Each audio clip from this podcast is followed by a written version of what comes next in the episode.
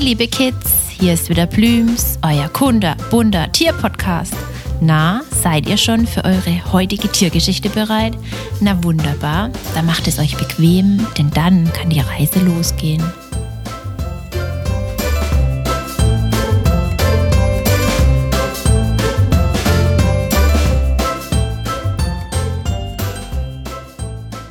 Heute erzählt euch Blüms etwas von einem Biber.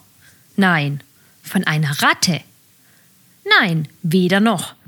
Heute erzählt euch Blüms etwas über die Biberratte, das Nutria. Kennt ihr denn das Nutria? Nein? Ihr habt bestimmt schon mal welche gesehen. Allerdings meinen einige, wenn sie eine sehen, es wäre ein Biber. Und wieder andere meinen, es wäre eine Art Ratte. Aber beides stimmt nicht. Was die Verwirrung noch komplett macht, ist, dass man das Nutria oft auch Biberratte nennt, obwohl sie weder zu den einen noch zu den anderen gehören. Wisst ihr, wer zu der Familie der Nutrias gehört? Unsere Meerschweinchen.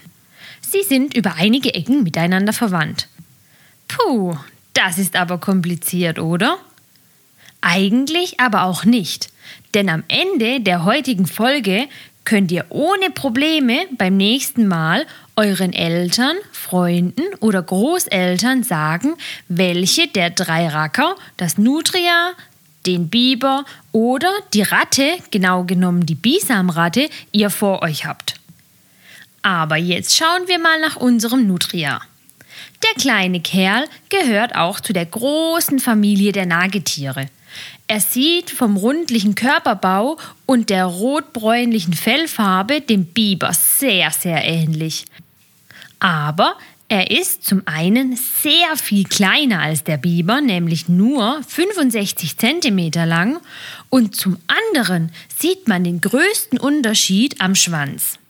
Während der Biber, wie ihr schon wisst, einen platten Schwanz, die Kelle hat, hat das Nutria einen rundlichen Schwanz, der eher einer Ratte ähnelt.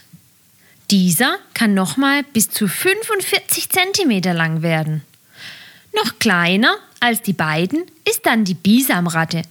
Außerdem ist ihr Schwanz zwar auch platt, aber nicht flach auf dem Boden liegend wie beim Biber, sondern in die Luft stehend. Die Nutrias wiegen meistens um die 10 Kilogramm, also auch um einiges mehr als die Bisamratte, wobei die Damen meist etwas leichter als die Herren sind. Wie der Biber auch, leben die Nutrias sehr gerne in der Nähe von Wasser. Mit ihren Schwimmhäuten an den Hinterfüßen zwischen den Zehen sind sie auch super Schwimmer. Beim Tauchen schneiden sie aber eher nicht so gut ab. Dort in Ufernähe graben sie sich dann ihre eigenen Erdhöhlen und leben in Schilfnestern. Hier leben sie mit ihrem Partner und manchmal auch noch mit anderen Familienmitgliedern ihr ganzes Leben lang zusammen. Die meisten der kleinen Nager können bis zu zehn Jahre alt werden. Die Mama kann zwei bis dreimal im Jahr Kinder bekommen. Meistens kommen dann fünf bis acht kleine Nutrias zur Welt. Die Kleinen haben bei der Geburt die Augen schon offen und sind schon komplett behaart. Was bei den Großen wie bei den Kleinen hervorsticht, sind ihre Zähne. Sie sind nämlich richtig, richtig orange. Ist das nicht eine ungewöhnliche Farbe für Zähne? Nutrias ernähren sich eigentlich ausschließlich von Pflanzen wie Blätter, Stängel und sehr gerne auch die Wurzeln von Wasserpflanzen. Auf die Futtersuche machen sie sich, wie es ihnen gerade danach ist. Egal, ob es früh morgens, mittags oder in der Nacht ist. Nutrias sehen eh nicht sonderlich gut. Dafür hören und riechen sie aber umso besser. Deshalb ist es ihnen egal, um welche Uhrzeit es auf Tour geht. Und da sie sehr aufgeweckte und wenig scheue Racker sind, kann es sogar sein, dass man tagsüber welchen begegnet, die gar nicht den Anschein machen, wieder vor uns zu flüchten. Außer einer ihrer Feinde kommt in ihre Nähe, wie die Eule, der Fuchs, der Wolf oder einer unserer Hunde. Dann müssen sie schnell schauen, dass sie sich verstecken können. Auch die süßen Nutrias waren nicht immer bei uns zu Hause. Eigentlich kommen sie aus Südamerika und wurden von uns Menschen hierher eingeschleppt. Und warum? Um sie hier in winzige, winzige Gitterkäfige zu stecken und dann aus ihrem Fell Jacken, Mützen, Handschuhe und andere Dinge zu machen, wie es auch bei den Waschbären der Fall war. Ist das nicht schlimm? Dafür dürfen keine Tiere leiden oder sterben.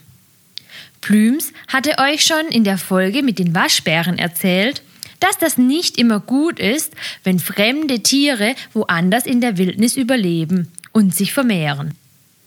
Die Nutrias sind eigentlich meist recht gern gesehene Gäste, weil sie die noch viel schädlicheren Bisamratten vertreiben und sie leben auch meistens dort, wo sich noch kein anderes unserer heimischen Tiere angesiedelt hat. Also, von dieser Stelle aus ist es gar kein Problem. Aber auch bei den Nutrias gibt es leider ein paar Probleme durch ihre Vermehrung in Menschennähe. Und das trifft vor allem die Deiche. Wisst ihr, was Deiche sind? Deiche sind wie Dämme im Fluss und wurden von uns Menschen angelegt, um die Städte und Dörfer an Flüssen, Seen und am Meer zu schützen, wenn das Wasser steigt. So werden einige kleinere Fluten und Wasserschwankungen verhindert. Allerdings werden die Deiche durch ihre Bewohner wie auch die Nutrias mit ihren Höhlen instabil und können brechen. Hier ist es natürlich nicht ein Nutria alleine, das schuld ist, wenn mal ein Damm brechen sollte aber sie tragen ihren Teil dazu bei. Ihr seht, es hat alles Vor- und Nachteile. Doch egal, ob eine Auswilderung fremder Tiere gut geht oder nicht, sollten sie erst gar nicht bei uns ausgesetzt werden. Haltet doch mal beim nächsten Spaziergang Ausschau an einem Fluss oder Bach. Vielleicht findet ihr am Ufer entlang einige Höhleneingänge oder ihr seht sogar einen der kleinen Racker. Und dann, wenn ihr einen seht, achtet ganz genau drauf, ob die Zähne orange sind oder doch eher der Schwanz eine platte Kelle ist. Nutrias sind aber nicht die einzigen Lebewesen bei uns auf der Erde, von denen es etwas zu lernen gibt. Plüms freut sich, wenn ihr wieder vorbeischaut und mit uns das Tierreich erkundet. Erzählt es gerne euren Freunden und hört zusammen die nächste spannende Folge. Für alle, die zugehört haben und auch Näheres über den Tierschutz wissen wollen, die unserer Meinung sind, dass die Kids die Tierschützer von morgen sind, abonniert unseren Kinderpodcast oder unseren Tierschutzpodcast und teilt uns fleißig. Bis bald, euer Plübs-Team!